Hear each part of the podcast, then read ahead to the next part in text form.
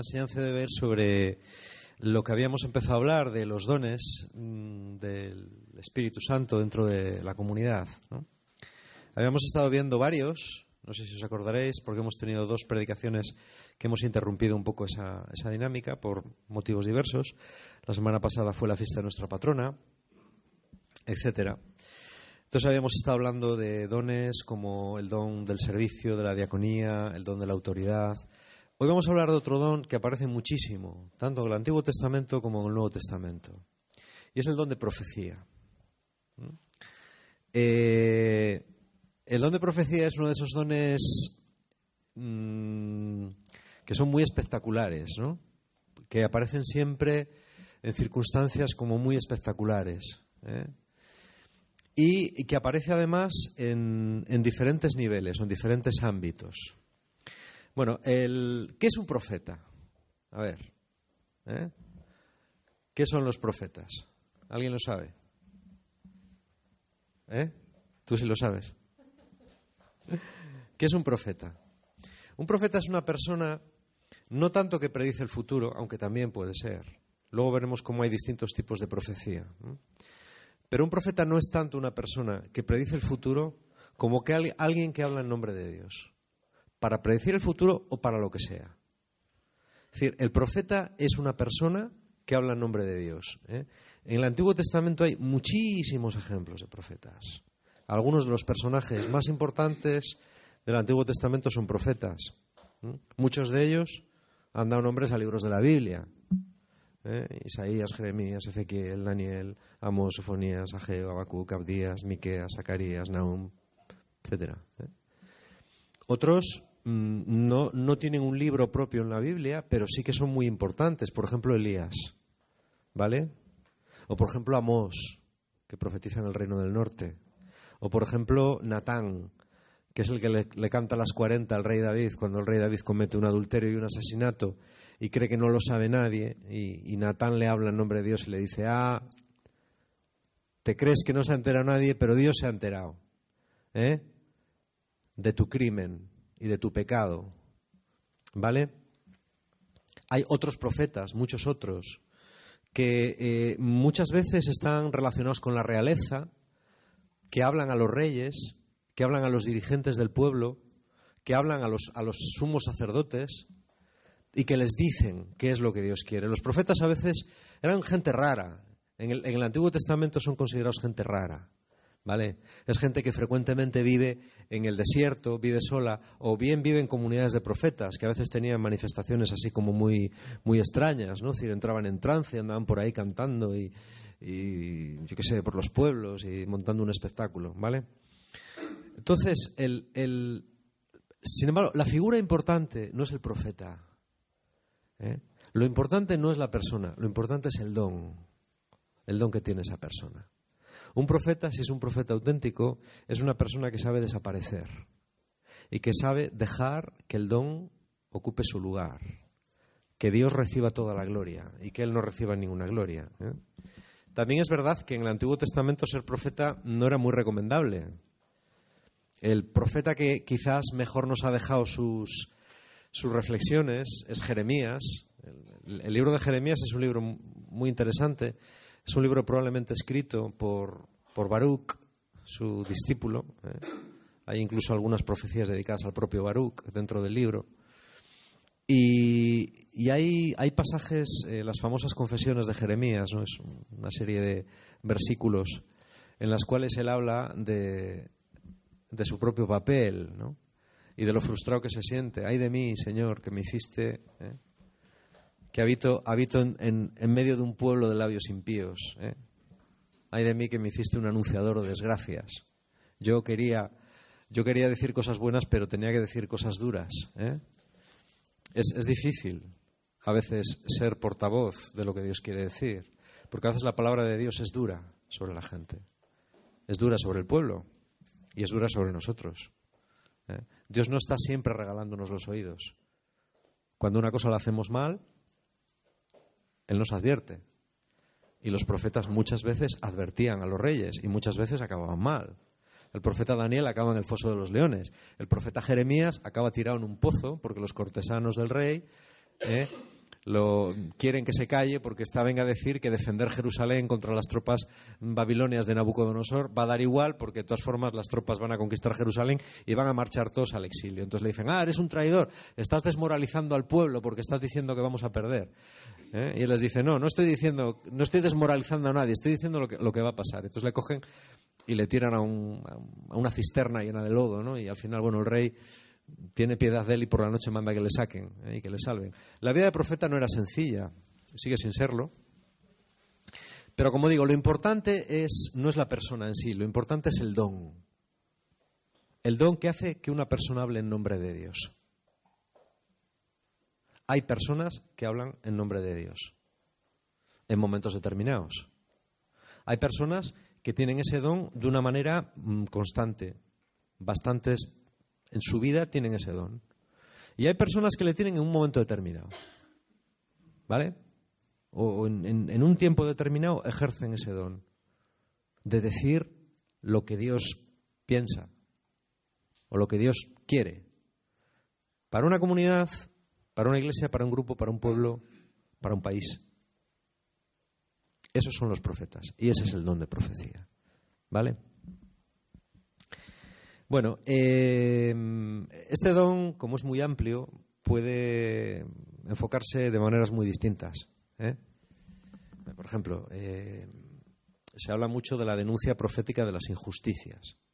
Y se habla de personas, ¿no? Pues, como fue en su tiempo Monseñor Oscar Romero, beatificado ya, pues que en un momento determinado, en un país determinado, en El Salvador de finales de los años 70, pues él denuncia las injusticias que se están cometiendo con la gente. Y dice, este es un país en el cual hay una serie de familias que son fulano, venganos de tal, que están explotando a la gente pobre y que están provocando la pobreza de este país y la miseria de muchos. Y él lo dice. Y al final es asesinado. ¿Eh? Martin Luther King en algunos aspectos de su vida, en otros su moralidad era, dejaba bastante que desear, pero en, ciertos aspectos de su vida es también un profeta ¿eh? que es capaz de convertirse en portavoz de una minoría, que es la minoría oprimida negra de los Estados Unidos en los años 50 y 60, y es capaz de, decir y de convertirse en, alguien que es la voz de Dios. ¿Eh? A veces Dios elige personas que no son perfectas moralmente. Martin Luther King no lo era, ¿vale? Pero bueno, elige alguien que realmente dice su palabra y dice, mira, no podéis decir que sois un país cristiano y tener a vuestros hermanos de color marginados de esta manera. ¿eh? Porque eso no es cristiano, eso es, eso es fariseísmo puro. Dios no puede bendecir a América mientras América siga cometiendo estas injusticias. Es un ejemplo. También muere asesinado. ¿Vale? Y así podríamos hablar de más. Gandhi, en un momento determinado, aunque no era cristiano, también es un profeta que se enfrenta al poder colonial británico y dice, no es justo que en nombre de la civilización tengáis oprimido un pueblo. ¿eh? También muere asesinado. es decir, este es el destino de los profetas. ¿no? Bueno, esta es una parte de la, que, de la que es interesante hablar. A lo mejor algún día hay, hay, que hablar de esta parte también, que es muy importante, de cómo los cristianos a veces tenemos que ser la, la voz crítica de la sociedad.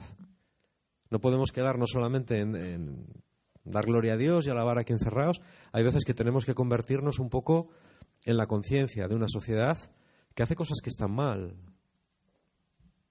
y que no dice nadie. Y que hay cosas que le hacen daño a Dios y que no dice nadie, que nadie mueve un dedo. ¿eh? Esta es la parte, digamos, eh, de, la, de la profecía que denuncia las injusticias. Pero yo no quería centrarme en esa hoy, porque de esa ya hemos hablado en alguna ocasión. Yo creo que siempre es bueno recordarlo, ¿vale? Eh, a mí me gustaría hoy hablar más bien del don de profecía aplicado a la vida espiritual, a, nuestra, a nuestras propias vidas y a la vida de la comunidad. Yo siempre entiendo que eh, si, uno mira el, antiguo, perdón, el Nuevo Testamento, sobre todo la teología de Pablo, es decir, cuando Pablo habla del concepto que él tiene de lo que es la comunidad, el concepto de Pablo no es el único, hay otros conceptos en el, Nuevo Testamento. En el Nuevo Testamento hay muchas voces que hablan, ¿no?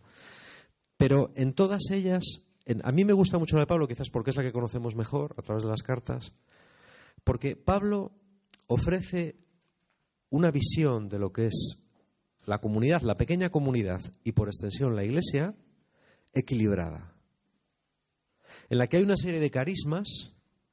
¿eh? Pablo va a emplear una idea que a él le gusta mucho, es la idea del cuerpo. Hay una serie de carismas que se apoyan unos a otros. Un cuerpo para estar completo necesita una mano, y necesita un brazo, necesita una pierna, necesita un estómago, necesita un cerebro. Y todas las partes son importantes para que el cuerpo esté equilibrado. Bueno, pues lo mismo sucede en una comunidad. En una comunidad todos los dones tienen que tener un equilibrio. Si unos tienen mucho más peso que otros, la comunidad se desequilibra. Y lo mismo sucede en la iglesia. En la iglesia siempre hay una tensión entre lo que se llama lo institucional, la parte de gobierno, de leyes, de autoridad, de sentido común, de normas, de papá, que está bien y que es necesaria. Pero tiene que haber otra parte, que es la parte loca, es la parte carismática, es la parte en la cual Dios desbarata los planes de los hombres. Es la parte en la cual la Iglesia ya no es una institución más, una empresa más, una organización humana más, sino que es un cuerpo vivo habitado por el Espíritu Santo que la lleva donde quiere y que hace de ella lo que le da la gana, si ella se deja. Que a veces se deja y a veces no. ¿Vale? Lo que vale para la Iglesia vale para cualquier comunidad, como por ejemplo esta. ¿Eh? Si en una comunidad hay una serie de carismas que son muy fuertes, por ejemplo, el carisma de enseñanza, ¿vale? Hay gente que tiene el carisma de enseñanza, hay gente que tiene el carisma de predicación, hay gente que tiene el carisma de la música, hay gente que tiene el que sea, ¿vale? Pero si, una, si en una comunidad predomina una serie de carismas determinados y otros apenas existen, indudablemente esa comunidad va a crecer desequilibrada. Seguro.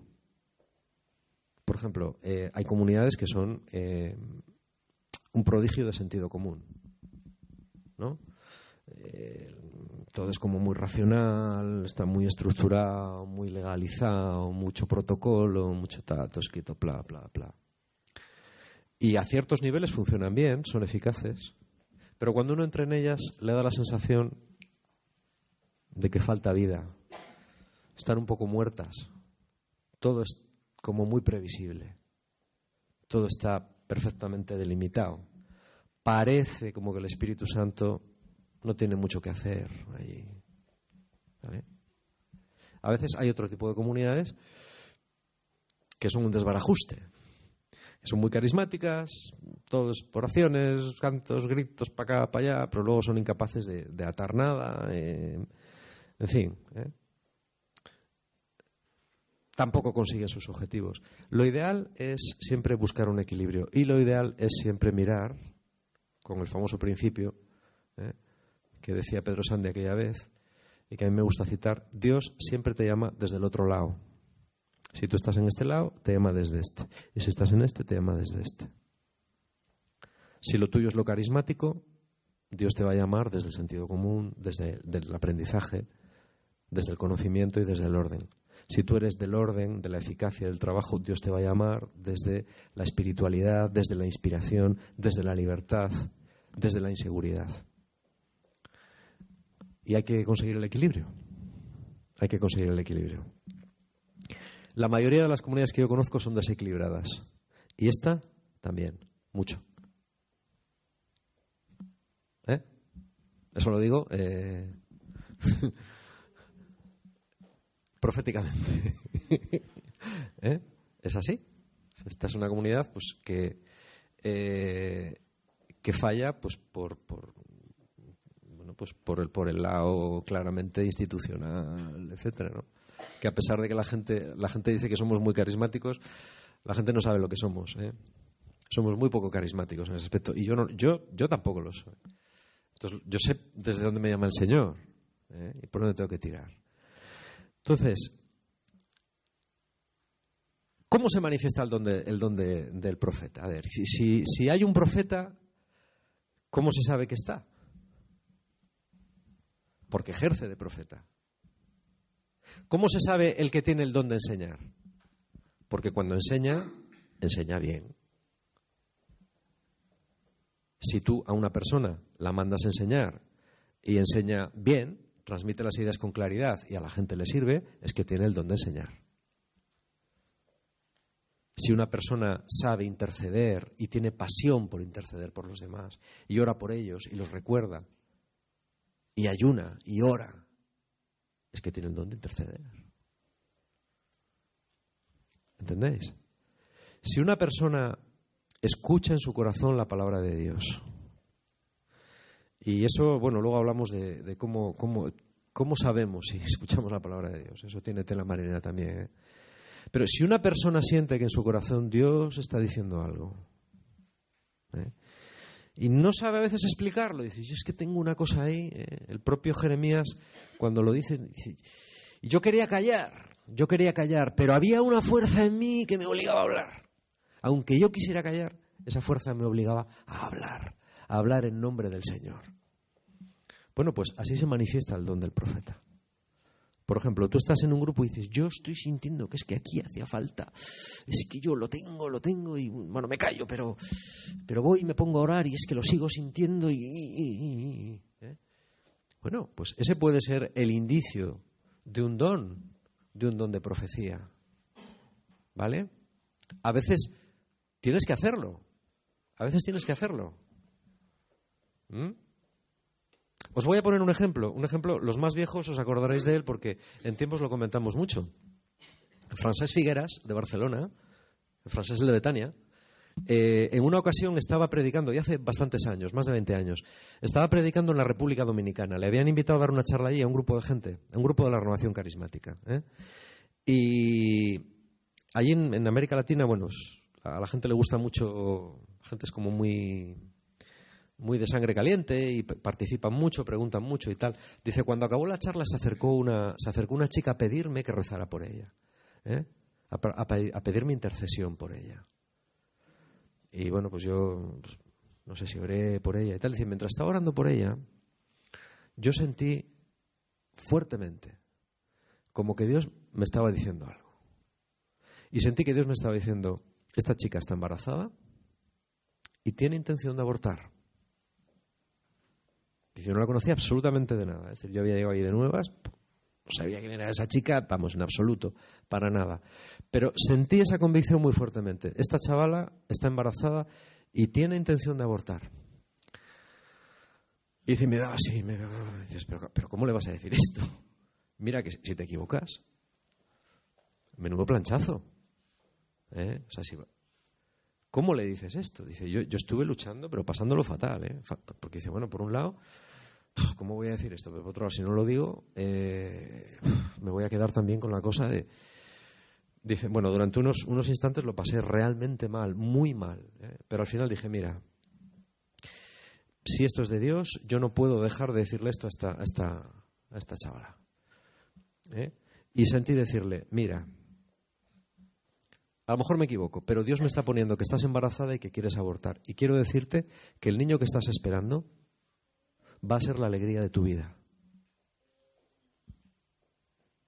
Dice la chica, bueno, rompió a llorar desesperadamente. Y yo dije, bingo. ¿Eh? Acerté. Y sí, efectivamente, estaba embarazada y estaba desesperada y, no veía, no veía otra solución más que abortar. Y dice, bueno, yo así, así lo dejé. O sea, mira, yo ya te he dicho lo que tenía que decir, pues la gente de aquí pues verá cómo te ayuda o lo que sea. bueno, se fue. Al año siguiente volvió y, y se encontró con la chica, con la chica, que tenía un bebé en sus brazos. Y le dijo, mire, sabía que venía usted, tuve al niño. No sé si era un niño o una niña. ¿eh? Y he estado esperando bautizarle porque quería que usted fuera el padrino. Y dice, yo fui el padrino de la criatura un año después. ¿Eh? Es una historia muy chula, una historia de, libro. ¿no? De estas para ponerla en un libro de estos de, testimonios y tal. Bueno, eso es un don de profecía claro. ¿Eh? Eso todo es, guay cuando aciertas y te, equivocas. Pues, menudo planchazo, ¿vale? Pero a veces no hay más, no hay más forma que arriesgarse. Es conveniente, yo recuerdo que el propio francés en alguna oración estar orando y tener una profecía y venir y consultar. ¿no? decir, oye, esto, tal. Y decirle, ni mu, de esto no digas nada. No es conveniente que digas esto aquí. ¿Eh? Esto no. Y el tío, vale, vale, pues no lo digo. A veces es bueno consultar. ¿eh? El, el don de profecía siempre está sometido al don de la autoridad. En la iglesia también. Si tú eres muy profeta, pero la iglesia te dice que te calles. La iglesia, cuando digo la iglesia, no me refiero a una persona ni a dos, me refiero en general. Vale más que te calles. ¿eh? Este es un principio. Si quien preside la comunidad, el don de presidir está por encima, no, no que sea más importante, sino que es el don al que tiene que someterse el don de profecía. Dice la palabra de Dios también que el espíritu de los profetas está sometido a los profetas. ¿Vale? Pero es verdad que hay que sacarlo. Porque si no lo sacas, nunca sabrás si lo tienes. Si no lo ejerces, nunca sabrás si Dios te lo dio. Y es posible que muchos profetas en nuestras comunidades estén naciendo, viviendo y muriendo sin saber que lo son. Y nosotros, mientras, los que no tenemos ese don, pues nos, estamos perdiendo muchas revelaciones que Dios nos podría dar. Yo que no soy nada carismático, es decir, yo peco siempre del, otro lado, y soy consciente de eso, he hecho profundamente en falta el ministerio profético en esta comunidad. Muchísimo. ¿Eh? Es decir, que un día venga alguien y te diga, mira Josué, yo creo que tú en tu corazón tienes esto y tal, pero yo creo que el Señor te dice esto. En mi vida ha habido tres profecías, cuatro, cuatro, cuatro profecías que me han mandado que me han cambiado la vida. Y doy gracias infinitas a la gente a la cual Dios le dio ese don, porque en momentos determinados fueron importantísimos para mi vida. ¿Eh? Es decir, mm, de yo estar esperando una confirmación para algo, de tener una duda tremenda, tremenda, tremenda, de decir, Señor, de verdad, o sea, dame una señal, dame una prueba, mándame a alguien que me aclare un poco, ¿vale? Y un día presentarse un tío y decirte, un tío que no te conoce de nada y decirte, tengo que decirte esto, plas, plas, plas, plas, plas y plas. Y tú dices, me cago en. Y un tío que no me conoce de nada, que no sabe nada de lo que estoy pasando. ¿Eh? Y claro, eso, te, da un revol te pega una sacudida que dices, me cachis en la mar. Esto es para creérselo. ¿eh? O sea, de verdad que no pasa muchas veces, ¿eh? A mí me ha pasado de o cuatro veces en mi vida. Ahora, las veces que me ha pasado ha sido mm, tremendo, ¿eh? Tremendo, tremendo. De las cuatro o cinco veces, dos me han pasado en los últimos tres años. Y han sido, eh, para mí, espectaculares, espectaculares de gente que viene y te dice, mira, esto va a ser así, va a ser así, pas, pas, pas, y tu vida tal, tal. Y gente que, no te conoce, muchas veces gente que no te conoce de nada. Que dices, pero ¿de dónde le viene a este la inspiración? Bueno, pues del Espíritu Santo, ¿eh? seguramente, que te habla a través de esa persona y que te edifica, que te edifica. La profecía siempre edifica aunque duela, aunque duela. ¿eh? Cuando Natán corrige a David y le dice, estás muy contento, ¿eh? porque te has quedado con la mujer que querías, has matado a su marido y encima la has dejado embarazada. ¿eh? Y estás contentísimo porque, bueno, pues que sepas que el Señor conoce tu crimen y te va a castigar por él. Claro, David se queda flipado, pero eso es lo que le salva y lo que salva su reinado. La profecía es la que le hace decir, Dios sabe lo que has hecho, arrepiéntete y pide perdón porque si no te la vas a cargar. La profecía, si es de Dios, aunque duela, edifica siempre. También puede suceder otra cosa, que no la quieras oír. Y de esto también en la Biblia hay casos así. ¿eh? Eh, Herodes no quiso oír a Juan el Bautista. Y le cortó la cabeza. ¿Eh? Muchos reyes de Israel no quisieron escuchar a los profetas y acabaron con sus reinos perdidos. Nosotros podemos escuchar una palabra profética que alguien nos da y no hacerla caso. Y entonces, pues bueno, nos caemos en el hoyo. ¿Vale? Bueno, para terminar, quería, quería comentar eh, una última cosa, ¿no? que está, no es lo mismo, pero está relacionada con el don de profecía, y es cómo aprender a escuchar la voz de Dios. Para escuchar la voz de Dios hay que querer escucharla.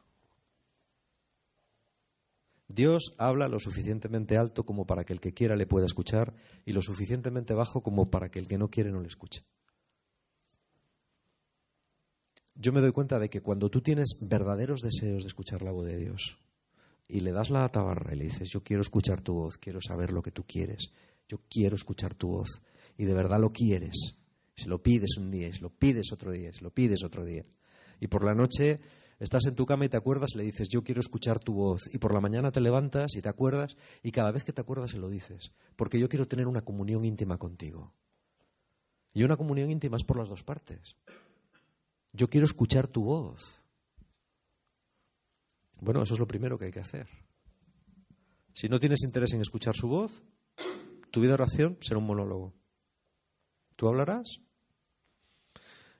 y Dios te escuchará Dios hablará y tú no lo verás. ¿Eh? Es verdad que Dios habla cuando quiere, que Dios a veces no habla en años. ¿eh? Hablando de Samuel, cuando Dios habla a Samuel se nos dice, en aquellos tiempos era rara la profecía en Israel. No se daba frecuentemente. ¿Eh? Por eso cuando Elí escucha que Dios llama a Samuel le dice, respóndele rápido, respóndele rápido. ¿Vale? Que por una vez que habla, Y, además lo que le dice no es nada agradable para Elí, lo que, lo que Elí le dice a Samuel. ¿eh? No es nada bueno para Elí. Es una reprimenda muy buena para él. Yo creo que para escuchar la voz de Dios hay que desear escucharla profundamente. La Biblia nos lo dice muchísimas veces. Escuchad, escucha Israel. Escucha Israel. El Señor es tu Dios. Escucha al Señor. Eh, nuestra capacidad de escucha del Señor depende directamente de la calidad de nuestra vida de oración.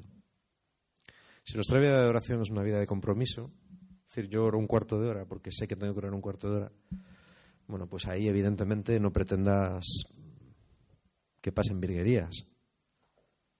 Eh, Dios se adapta a tu vida y Dios se coloca en el lugar en el que tú le pones. Si le pones en el primer lugar, Él se adaptará al primer lugar. Si le pones en el sexto, pues se quedará en sexto lugar. Pero entonces hay cosas que no le puedes pedir, porque no es justo. Eh, yo sí que veo que cuando tengo deseo de escuchar al Señor, cuando dedico tiempo a escuchar al Señor, cuando, cuando mm, alimento mi, mi vida de cosas que me hacen desear las cosas de Dios, escucho más fácilmente la voz de Dios. ¿Eh? Cuando mi mente la ocupan otras cosas, otros intereses, o me alimento de otras cosas, pues es como si Dios enmudeciera. Ya soy lo suficientemente viejo como para haber aprendido eso. No es automático, ¿eh? Pero tiene relación. Yo sé que cuando a mí me inspira mucho, es una cosa que hago mucho últimamente, ¿no? Ya os lo he comentado alguna vez, pues ver sermones, ¿no? Escuchar sermones de gente que para mí son un testimonio. Pues aliméntate de lo que dice esa gente. Tenemos, gracias a Dios, existe YouTube. Y ahí está casi todo. Escucha, escucha a esa gente. Escucha a la gente que tiene. Escucha a la gente que está cerca de Dios. Porque cuando te pasas un rato escuchando a esa gente, te entran ganas. Te entran ganas a ti también escuchar la voz de Dios. Y cuando vas con el corazón limpio y con los oídos abiertos, escucha su voz. Eso es, eso es muy chulo. Yo creo que todas las comunidades hoy deberíamos ser comunidades proféticas, que escuchan la voz de Dios. Que no hacen lo que les parece que está bien, que hacen lo que Dios les dice. Está bien hacer cosas para Dios, nos lo decía hace muchos años este Logan Fab. Pero es mucho mejor hacer las cosas de Dios. Pero claro, para eso hace falta tiempo. Hace falta tiempo. Y yo es un poco a lo que os quería animar hoy, ¿no? Que podamos en nuestra vida dedicar ese tiempo a estar con el Señor. Si no hemos claro, no importa. Esto es un aprendizaje. ¿eh? Esto es un aprendizaje. No se aprende de la noche a la mañana a distinguir la voz de Dios de nuestras propias voces. Como decía Machado, he ido aprendiendo a distinguir las voces de los ecos. Y escucho de entre las voces una. ¿eh? Converso con el hombre que siempre va conmigo. Quien habla solo espera hablar a Dios un día. ¿Eh? qué chulo es este. Este poema es, muy chulo, ¿no? Y porque yo creo que es la, la realidad. Si dedicamos tiempo a escuchar al Señor, acabaremos escuchándole. Y nuestra vida cambiará, claro. Yo os animo de todo corazón a eso. Y si alguien además escucha a Dios para los demás, es que tiene el don de profecía. Es muy necesario en esta comunidad, muy necesario. Esta comunidad nunca llegará a lo que tiene que ser si no tiene verdaderos profetas. Yo a veces hablo, bueno, alguna vez, no a veces, he hablado con gente que, que tiene un don de profecía muy potente en su comunidad, un pastor, ¿no?